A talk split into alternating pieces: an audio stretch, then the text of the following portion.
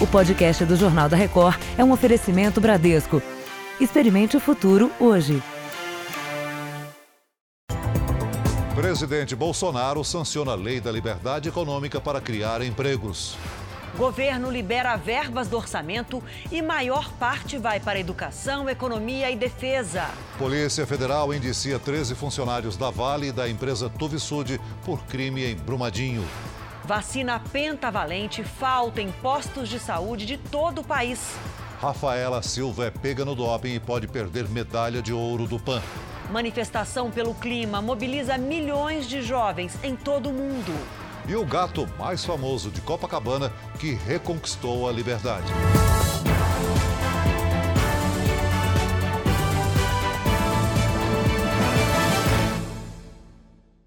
Oferecimento Bradesco. Experimente o futuro hoje.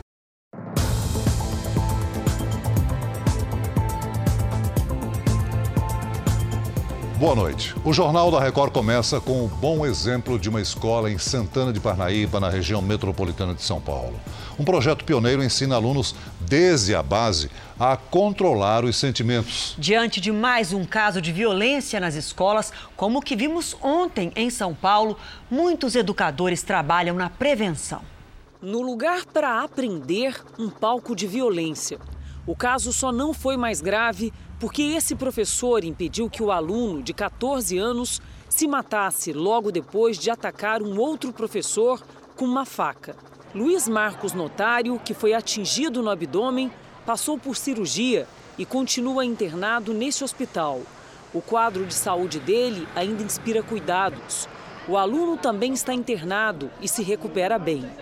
Um levantamento feito nas escolas públicas de São Paulo mostra que 40% dos professores já foram vítimas de agressão.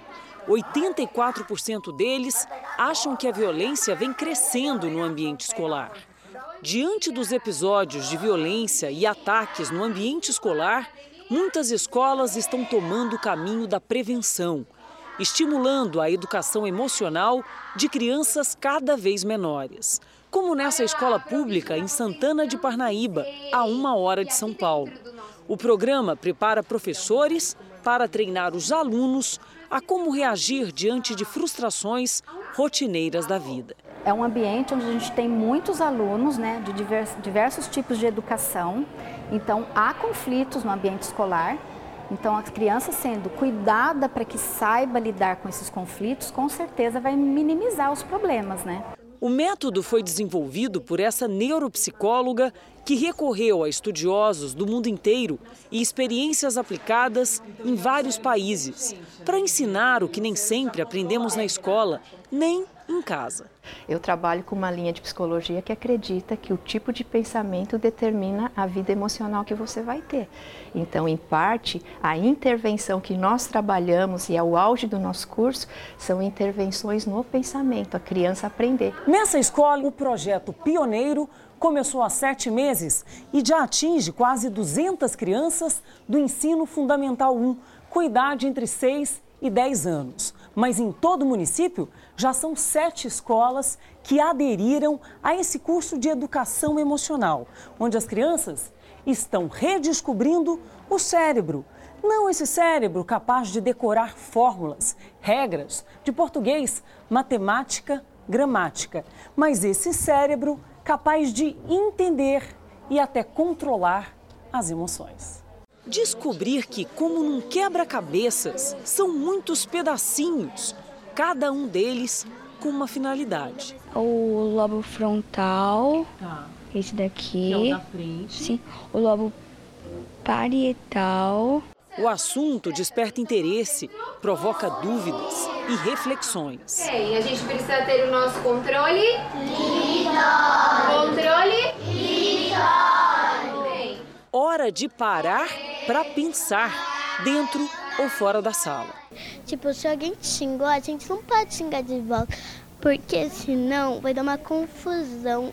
Em casa, a mãe da Sofia, de 7 anos, está impressionada com o resultado. Entender o cérebro tem causado uma revolução na forma de pensar e de agir da família inteira. Aí ela vem falar assim: então, mãe, calma, né? Que tudo se resolve. Aí eu fico sem palavras. Vou falar o que para ela? Ela tá certa. Botar a cabeça para pensar, não só nas matérias, mas nos sentimentos, pode criar um outro tipo de convivência. E a criança aprendendo desde pequenininho que tem que ouvir, que tem que esperar, fica mais fácil de você lidar com a situação, né? Bem mais. Olha, no Rio de Janeiro, um acidente na frente de uma creche deixou 10 crianças feridas. Uma van atropelou alunos que estavam na calçada. Desgovernada, a van escolar só parou depois de bater na árvore. Antes, atropelou cinco crianças que estavam sentadas na calçada em frente à creche. Segundo a polícia, a van perdeu o freio e bateu também em um carro e uma Kombi. Outras crianças que estavam na Kombi também se feriram. Elas são sobrinhas do homem que dirigiu o veículo. O primeiro atendimento médico às crianças foi feito neste hospital, que fica a menos de 2 quilômetros do local do acidente. Três das vítimas chegaram aqui em estado muito grave. O pior caso é de um menino de 12 anos que foi levado de helicóptero para um hospital na zona sul da cidade. Ele sofreu fraturas no crânio e na coluna. Sete crianças foram transferidas para outras unidades da rede pública de saúde. Uma delas foi o sobrinho desta mulher. Bateu uma tomografia, mas ele está bem, mas tem muitas crianças aí o motorista da van não tinha autorização para fazer o transporte de alunos, mas no momento do acidente, apenas ele e a filha estavam no carro. Essa van ela é irregular aqui no nosso município. Ele vai ser responsabilizado não só penalmente, né, como também civilmente. O condutor da van prestou depoimento e vai responder por lesão corporal de trânsito, com pena de até 10 anos de prisão. E nós vamos direto ao Rio de Janeiro, ao vivo, com o repórter Pedro Paulo Filho, que está em frente ao hospital para onde algumas vítimas foram levadas. Pedro, boa noite para você. Qual a situação das crianças agora?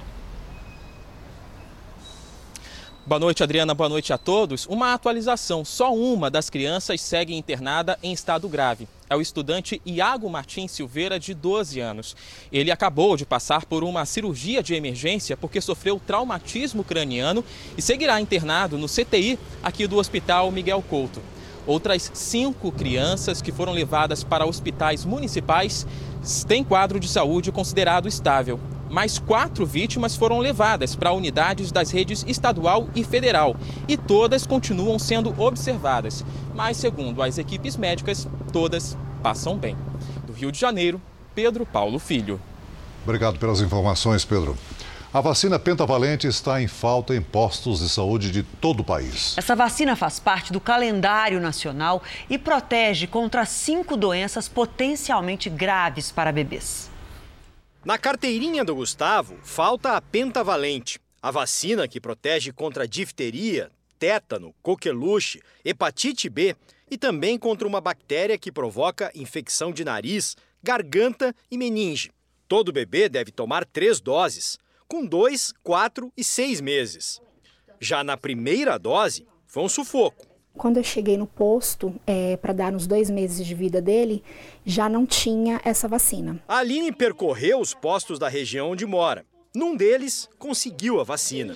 Agora que o Gustavo completou quatro meses, o problema se repete. Quando eu retornei ao posto de saúde aqui da minha região, que teria que dar os quatro meses novamente, eu tive o mesmo problema. Não tem a vacina. A vacina pentavalente está em falta desde julho, quando o lote de um fornecedor indiano foi reprovado num teste de qualidade.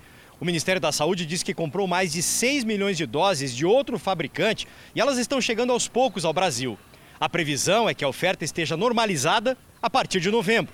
Até normalizar, a orientação é que essas crianças que não tomaram nenhuma dose, pelo menos tentem tomar a difteria, tétano e pertussis, que é a DTP, que são doenças potencialmente graves. Bebês que, como Gustavo, já tomaram alguma dose da pentavalente, devem completar a vacinação, mesmo com atraso. Para a Aline, pagar 270 reais pela vacina em uma clínica particular não é opção. Ela tem dois filhos e só o marido trabalha. E enquanto a vacina não chega ao posto, ela segue a recomendação da pediatra. Nada de lugares fechados, com muita gente, para evitar contaminação. Ah, a gente fica preocupado, né? Porque ele tem só quatro meses, né? Sem contar que é um direito da criança ter as vacinas, né? E aí você vai no posto de saúde e você não encontra. Foi a Aline, mãe do Gustavo, que sugeriu essa reportagem que você acabou de ver.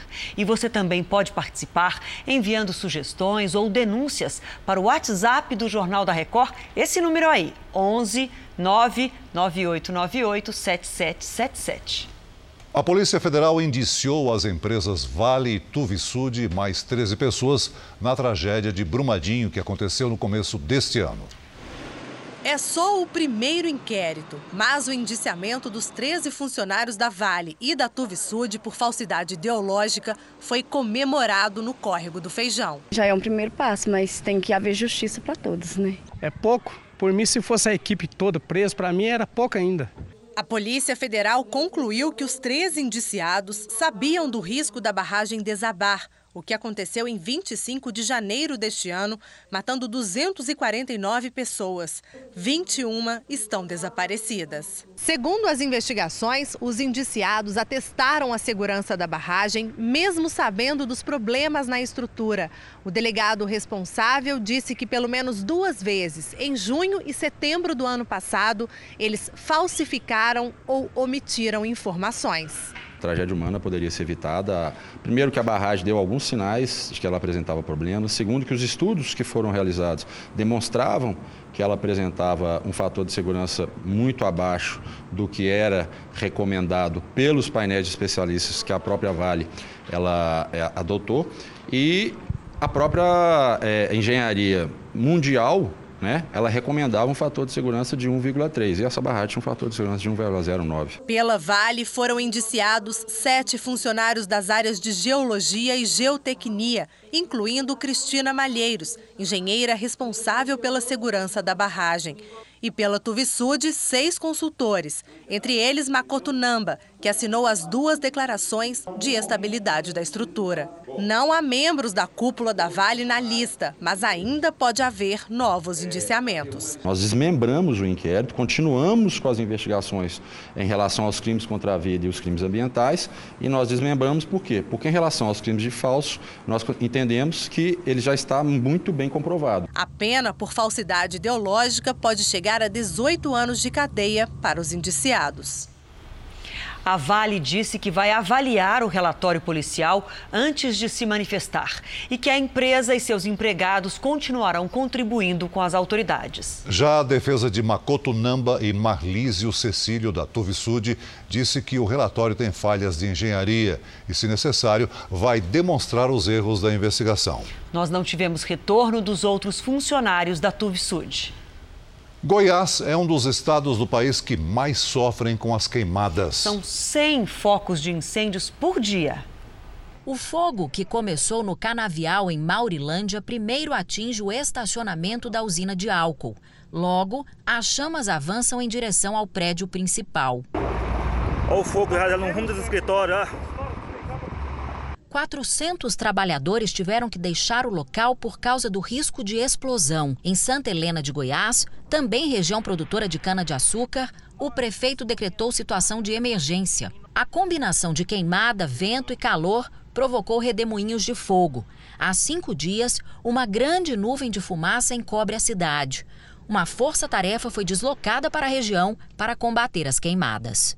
A motivação eu não sei. Agora aqui nós podemos afirmar que tem gente sim é, intencionalmente botando fogo em algumas regiões, isso aí nós podemos afirmar. Na BR-452, o fogo na estrada chega bem perto dos caminhões. Em outra rodovia, BR-060, uma ambulância ficou presa na cortina de fumaça e os passageiros tiveram que ser resgatados. Segundo o Corpo de Bombeiros, 90% dos incêndios que acontecem em Goiás são criminosos.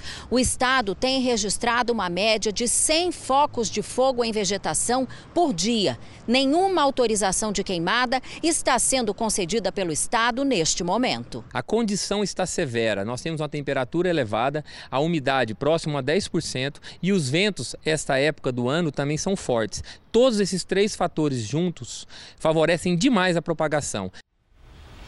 Duas novas estreias nesta semana levaram o filme Nada a Perder 2 para o grande público dos Estados Unidos e da Argentina. Mais de 60 mil pessoas compareceram às sessões de lançamento nos dois países. Uma só cidade e muita história para contar. Estamos na terra do cinema. Endereço dos grandes estúdios, das celebridades e das superproduções. É em Los Angeles que toda a magia acontece.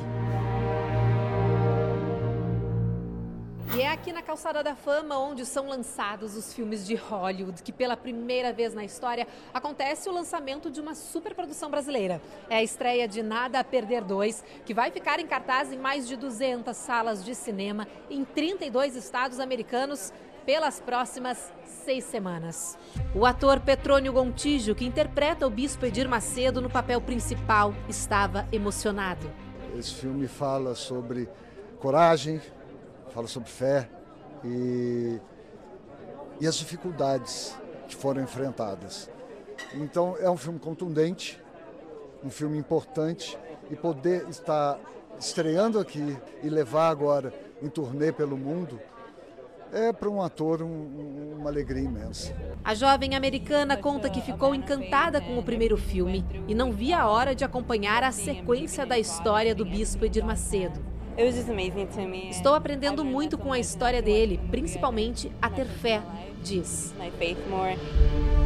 Nada a Perder 2 reúne 60 atores para mostrar a continuação da história do Bispo Edir Macedo. Mais de 20 anos de momentos marcantes e decisivos. Da saída da prisão no início dos anos 90 até a construção do Templo de Salomão em 2014 em São Paulo. Uma superprodução com cenas rodadas no deserto de Israel e também na África do Sul. Aqui nos Estados Unidos, o filme é exibido em três idiomas: inglês,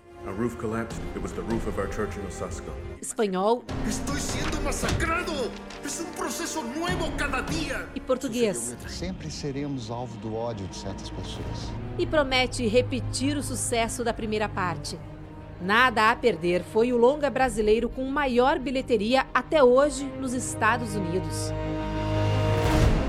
Esse casal conta que a história real de superação foi retratada com tantos detalhes que fez com que os dois se emocionassem e sentissem como se estivessem dentro do filme.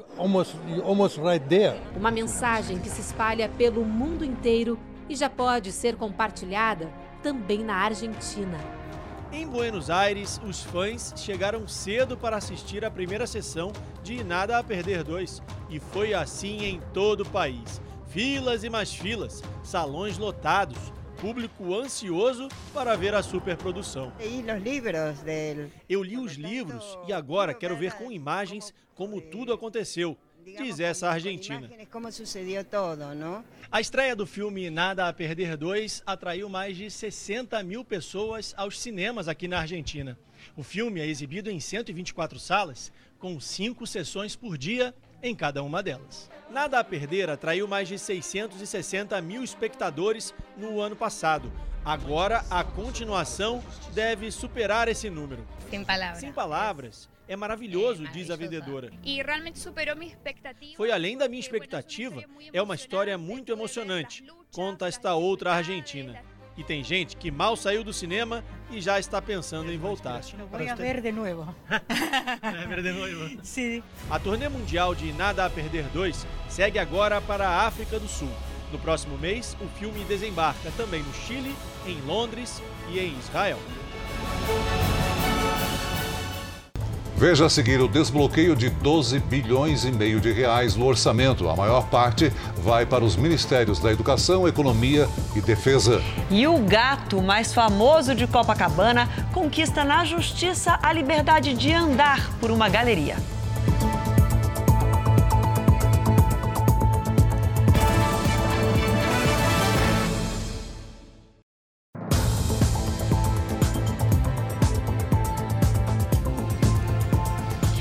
Presidente Jair Bolsonaro foi liberado pela equipe médica para participar da Assembleia Geral da ONU em Nova York na semana que vem. Bolsonaro passou por uma avaliação das condições de saúde e da recuperação da cirurgia no abdômen. Nosso presidente está pronto para o combate, com a viagem assegurada a Nova York no próximo dia 23. Mas os médicos recomendam alguns cuidados. O risco é sempre um risco vascular, um risco de veias. Mas ele está com meia elástica, protegido. Ele toma todo dia uma injeção de anticoagulante, vai tomar durante a viagem e foi orientado que durante a viagem ele não permaneça muito tempo sentado. Por conta das restrições médicas, o presidente vai ter uma agenda reduzida nos Estados Unidos. Vai fazer apenas o discurso nas Nações Unidas e terá encontros com empresários, com o secretário-geral da ONU e com o presidente americano Donald Trump. A primeira-dama Michele também vai fazer parte da comitiva e vai participar de uma reunião do Unicef, o Fundo das Nações Unidas para a Infância, sobre a inclusão de pessoas com deficiência. O presidente Bolsonaro sancionou a medida provisória da liberdade econômica, também conhecida como mini-reforma trabalhista.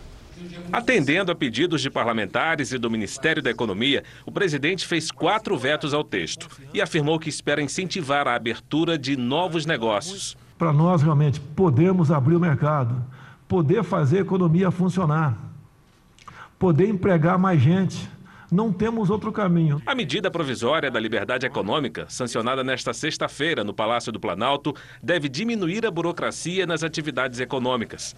Entre os quatro pontos vetados está o que criava um regime tributário diferenciado. A nova lei exige o registro de ponto eletrônico apenas nas empresas com mais de 20 funcionários. Dispensa o alvará para atividades de baixo risco, como pequenos comércios. Prevê a emissão da carteira de trabalho por meio digital além de permitir o funcionamento de empresas com apenas uma pessoa, sem requisito de capital mínimo. As agências bancárias também poderão funcionar aos sábados, preservados os direitos trabalhistas. A mini-reforma trabalhista prevê ainda a criação de um e-social, sistema que reúne dados fiscais, trabalhistas e previdenciários mais simples. Com essas alterações nas regras, o governo espera a criação de mais 3 milhões e 700 mil postos de trabalho nos próximos 10 anos. O dólar fechou essa sexta-feira em queda de 0,26%. A moeda norte-americana terminou o dia sendo vendida a R$ 4,15. Mas na semana, o movimento foi de alta de 1,6%. Os especialistas dizem que a moeda subiu ao longo da semana porque fundos especulativos compraram dólar para investir em outros países depois da queda dos juros aqui no Brasil. O governo anunciou hoje o desbloqueio de 12 bilhões e meio de reais para os três poderes: executivo, legislativo e judiciário. Os ministérios da Educação, Economia e Defesa serão os maiores beneficiados. Valderi Rodrigues explica que a liberação de verbas foi possível porque houve pequena melhora na arrecadação, elevando a receita em quase 7 bilhões de reais. Ao mesmo tempo, as despesas caíram em 6 bilhões de reais. Ao todo, a liberação será de quase 12 bilhões e meio de reais. Deste montante, 8 bilhões e 300 milhões de reais vão para os ministérios, que sofrem com duros cortes no orçamento.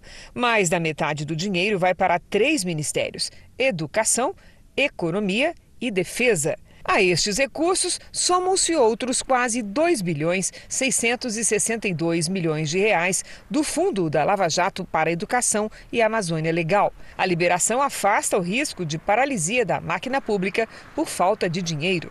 O governo também vai liberar cerca de 800 milhões de reais para pagar emendas parlamentares. O dinheiro para os ministérios e para os demais poderes vai sair até o final deste mês.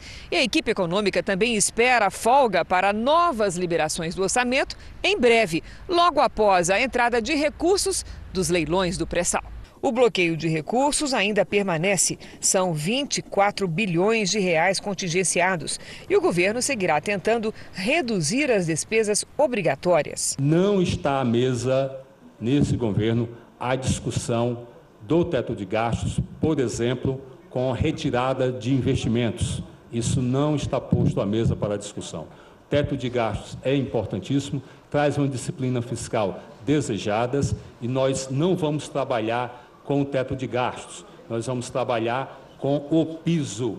O ministro da Economia, Paulo Guedes, indicou hoje ao presidente Jair Bolsonaro o auditor fiscal aposentado José Barroso Tostes Neto para comandar a Receita Federal no lugar de Marco Sintra, demitido há nove dias. Tostes Neto foi secretário de Fazenda do Pará e consultor do Banco Interamericano de Desenvolvimento. O Jornal da Record quer saber que reportagem você quer ver nos próximos dias. Na primeira opção, o assunto é trabalho. Vamos dizer onde estão as vagas de emprego temporário que aparecem nessa época e vão até o final do ano. Mas você também pode escolher uma reportagem sobre estudo. Como a tecnologia torna mais fácil a vida de quem se prepara para o vestibular. Vote em trabalho ou em estudo no r7.com. A primavera chega cedinho na segunda-feira, às 4h50 da madrugada. Lidiane, boa noite para você. Noite, o que, que, a gente pode esperar da estação, além de flores? É, muito temperamento forte, viu? Ela é temperamental, viu, Adriana? Boa noite para todo mundo que nos acompanha. A primavera tem características de inverno seco e frio, com notas de verão quente e úmido, ou seja, quase imprevisível. Na maior parte da região sul, deve chover acima da média. Na área clara, dentro do normal. E na parte vermelha, menos do que deveria. Quanto às temperaturas, vai fazer mais calor que o normal na maior parte do país. Agora vamos ver como é que fica o fim de semana. No sábado, uma frente fria provoca chuva entre Santa Catarina e o Rio de Janeiro. No domingo, o sol aparece do Rio Grande do Sul até o Nordeste e chove rápido em Mato Grosso, na região norte e também no litoral nordestino. Em Florianópolis, faz apenas 18 graus e no Rio de Janeiro, 32 no domingo. Em Aracaju, vai dar praia com aquela chuvinha. 28 graus, tanto no sábado quanto no domingo. Agora, Lidiane, a gente prometeu que ia responder as perguntas dos internautas aqui ao vivo no JR. Verdade. Vamos lá, tem pergunta da rede social. Olha, primeiro, Valdemar Ferreira quer saber se o sábado vai ser de sol lá em Bituva, no Paraná. Hum, xi, Valdemar, ó. Não vai não, viu? O sol até aparece, mas na maior parte o dia vai ser nublado e com chuva. Máximas de 23 e 19 graus. Então não deu. Não, não deu. deu. sol. Agora o Rafael sentiu falta de Goiânia no Mapa Tempo. Como é que vai ser sábado e domingo lá em Goiânia? Não, Goiânia tem um espaço super especial aqui no Mapa Tempo. E olha, a gente já vai com um alerta, viu, Rafael?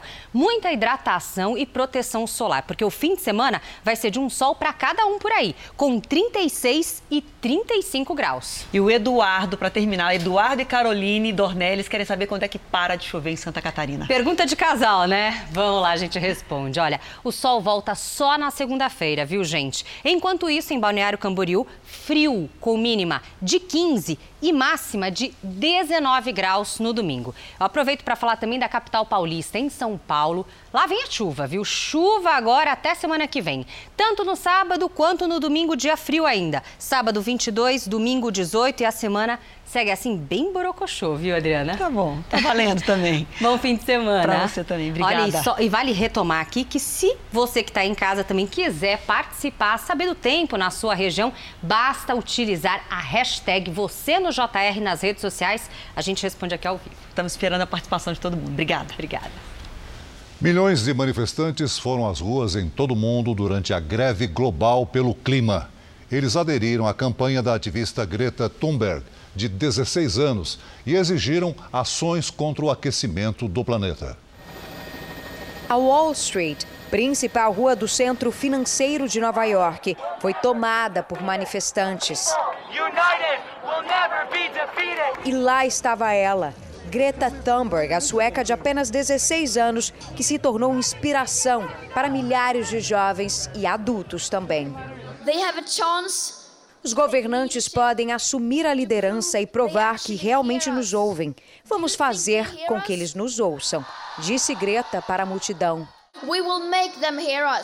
A ativista está nos Estados Unidos para participar da Conferência do Clima da ONU, que começa amanhã. E hoje o movimento iniciado por ela se espalhou por mais de 150 países. Na Bolívia, os manifestantes se amarraram a árvores. Na África, o protesto aconteceu nas ruas de Joanesburgo. Em Nova Delhi, capital da Índia, os cartazes diziam: lute pelo nosso futuro. No Brasil, os protestos foram convocados em 20 estados, mas a adesão foi baixa. Na Europa, os protestos aconteceram em vários países. Gritos ecoaram pelas ruas de Paris, na França. Já na Alemanha, 80 mil pessoas foram até o portão de Brandemburgo, em Berlim. A pressão surtiu efeito e hoje o governo alemão aprovou um novo pacote de proteção climática, que deve destinar o equivalente a 200 bilhões de reais até 2023 para a causa. Na Ásia, manifestações foram registradas em Hong Kong e nas Filipinas. 2020 é visto como um ano-chave no combate ao aquecimento do planeta. As previsões são catastróficas e os movimentos pressionam governantes que precisam tomar medidas imediatamente. Veja agora os destaques do próximo Domingo Espetacular com o Eduardo Ribeiro. Oi, Celso, Adriana, boa noite para vocês. Mariana Weicker visita um banco de perucas Fiquei bonita. E mostra como elas ajudam na autoestima de quem faz tratamento contra o câncer. De onde veio o salgado que é a cara do Brasil? Só se tem coxinha para comer. Nossos repórteres viajam até a terra da coxinha. Objeto não identificado. O que é isso aí no meio da Baía da Guanabara? É no Domingo Espetacular, logo depois do Faro. Até lá. Veja a seguir: Rafaela Silva é pega no doping e pode perder medalha de ouro do PAN. Lojistas de uma galeria de Copacabana fazem festa pela volta de Rubinho, agora sem restrições para circular.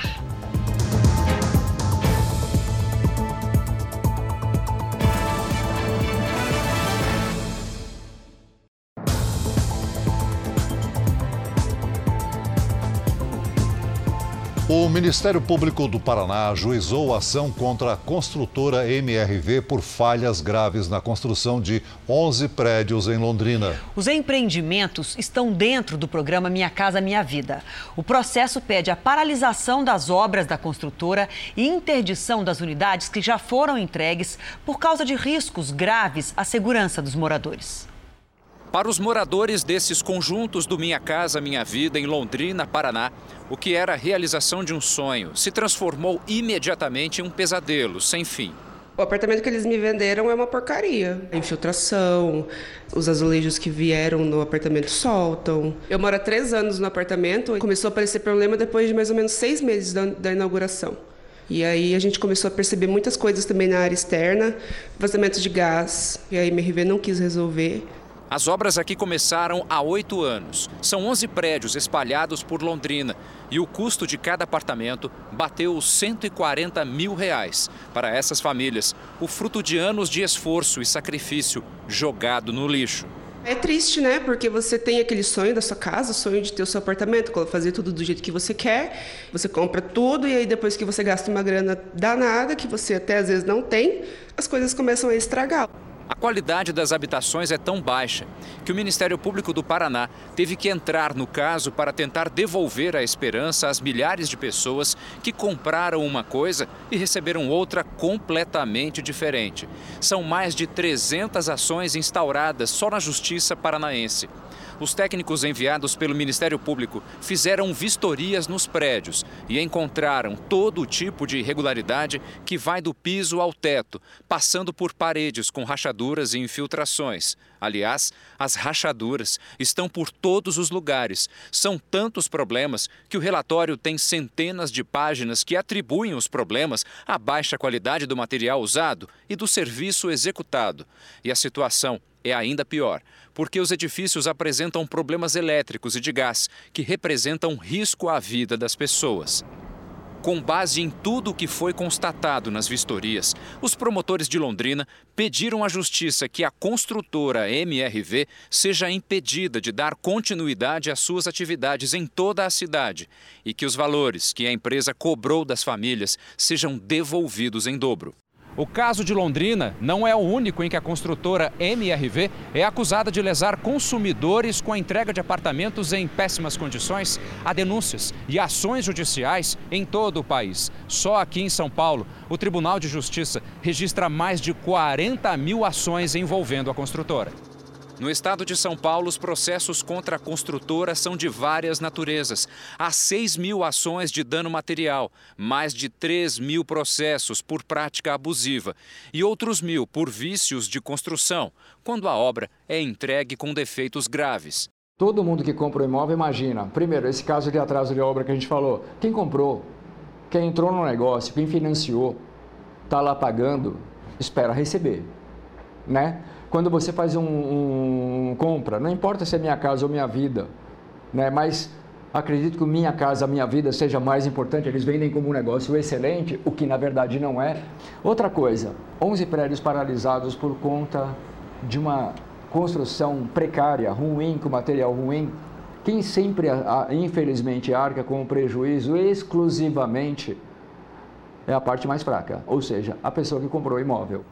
A construtora MRV foi uma das maiores beneficiadas do programa Minha Casa Minha Vida e se tornou uma das maiores do país, que foi criado em 2009 na gestão do ex-presidente Lula, que aparece nessa foto segurando a camiseta do Atlético Mineiro, patrocinado pela MRV, do empresário Rubens Menin. Enquanto entrega apartamentos de baixa qualidade, a construtora registra lucros milionários. No ano passado, a empresa apresentou lucro de 690 milhões de reais. A MRV não foi beneficiada apenas no programa Minha Casa Minha Vida. A empresa também foi uma das que conseguiram empréstimos do Banco Nacional de Desenvolvimento Social, o BNDES, para a compra de jatinhos, com taxas de juros bem abaixo do mercado. A lista dos beneficiados divulgada no mês passado pelo presidente Jair Bolsonaro inclui artistas, empresários e celebridades. A MRV está entre eles. A empresa recebeu empréstimo de 5 milhões e 600 mil reais para a compra de uma aeronave. O financiamento foi feito com taxa de juros de 4,5% ao ano para ser pago em quase 10 anos. A produção do Jornal da Record entrou em contato com a construtora MRV, mas até o momento nós não recebemos resposta. Vamos voltar a Brasília, ao vivo, onde o repórter Tiago Nolasco tem uma nova informação sobre a Assembleia Geral da ONU. Boa noite, Tiago. A notícia é a Venezuela, é isso?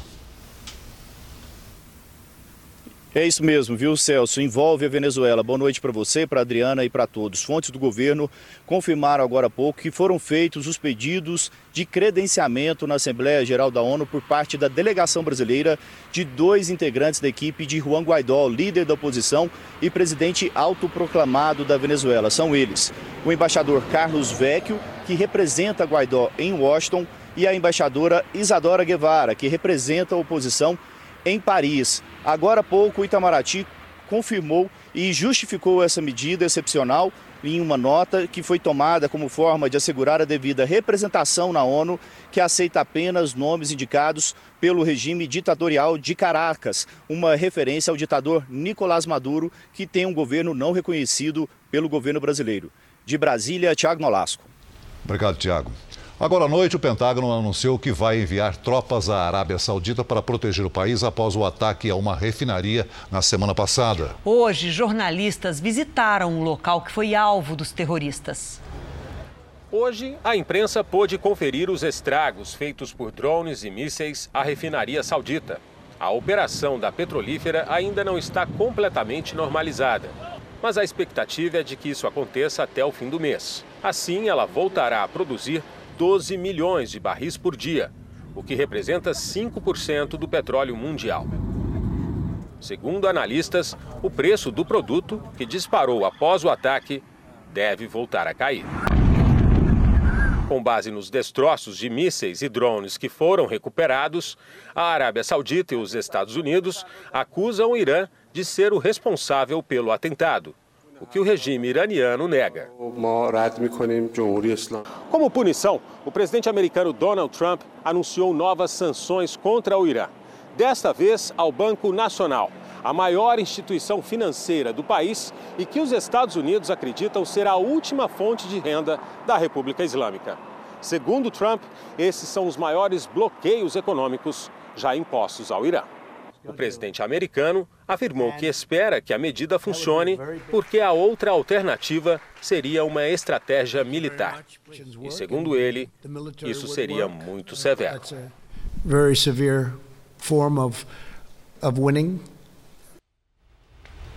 A ex-presidente e atual candidata a vice na Argentina, Cristina Kirchner, vai ser julgada por corrupção.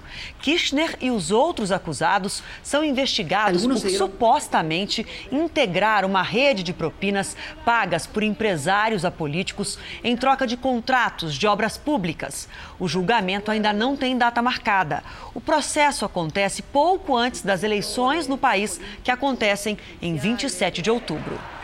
Rafaela Silva, campeã mundial olímpica e pan-americana de judô, foi pega no exame antidoping realizado no Pan de Lima, no Peru. Ela corre o risco de perder a medalha de ouro.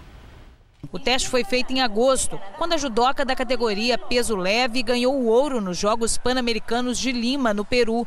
Foi encontrada a substância proibida fenoterol, com efeito broncodilatador usada em tratamento de doenças como a asma. A atual campeã olímpica alegou que a contaminação aconteceu ao brincar com o bebê de uma amiga. Eu sempre dou o nariz para as criancinhas ficarem chupando, como se fosse uma, uma chupeta, uma mamadeira.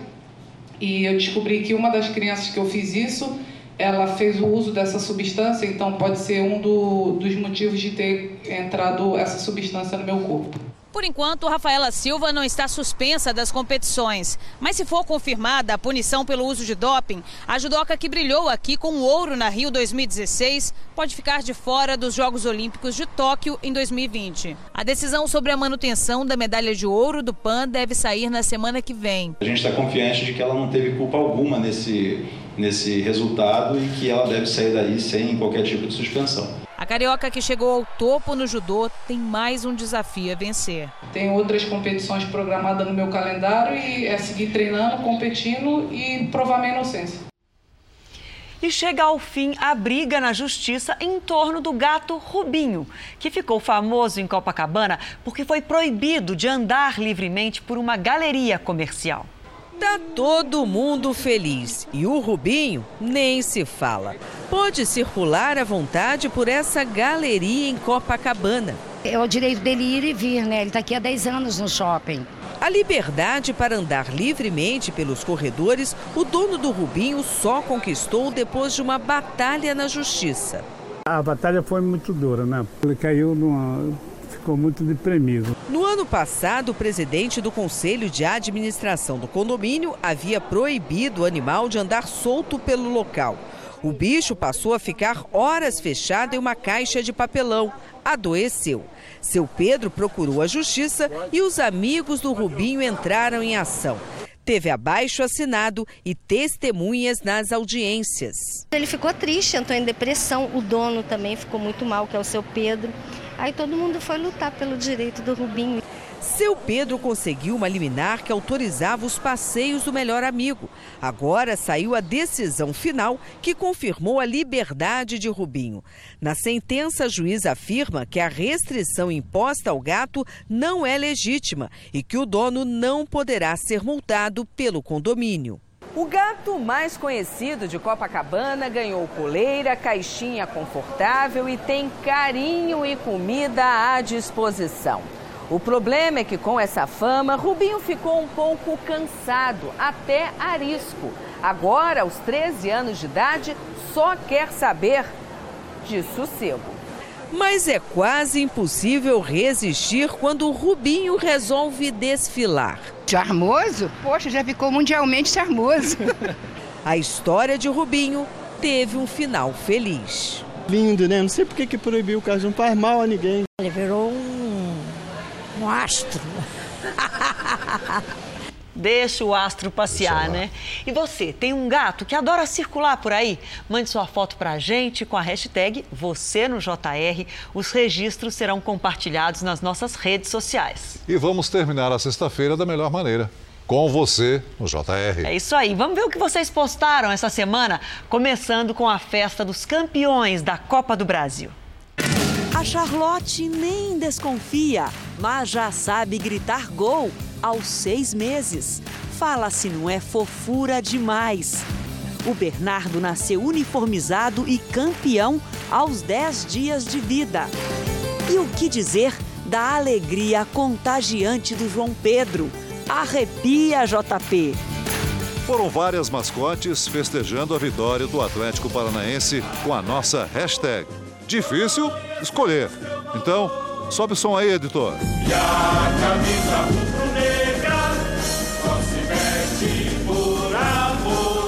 Ao longo da semana também recebemos muitas sugestões de pautas, todas devidamente anotadas. Os internautas mandaram informações para o Mapa Tempo. Gostaram das ilustrações do nosso telão. E a Adriana e eu gostamos dessa invenção aqui. Chamadas do novo JR em Gibi. A criação é do Carlos Bezerra da Silva, lá do Recife. Obrigada, Carlos. Só faltou o boa noite final em quadrinhos. Quem se aventura? E o Jornal da Record termina aqui. Você pode assistir a edição de hoje na íntegra no Play Plus. E à meia-noite e meia tem mais uma edição do Jornal da Record com Sérgio Aguiar. Fique agora com A Fazenda, com Marcos Mion. A gente se encontra amanhã aqui no JR de Sábado. Boa noite. Até amanhã.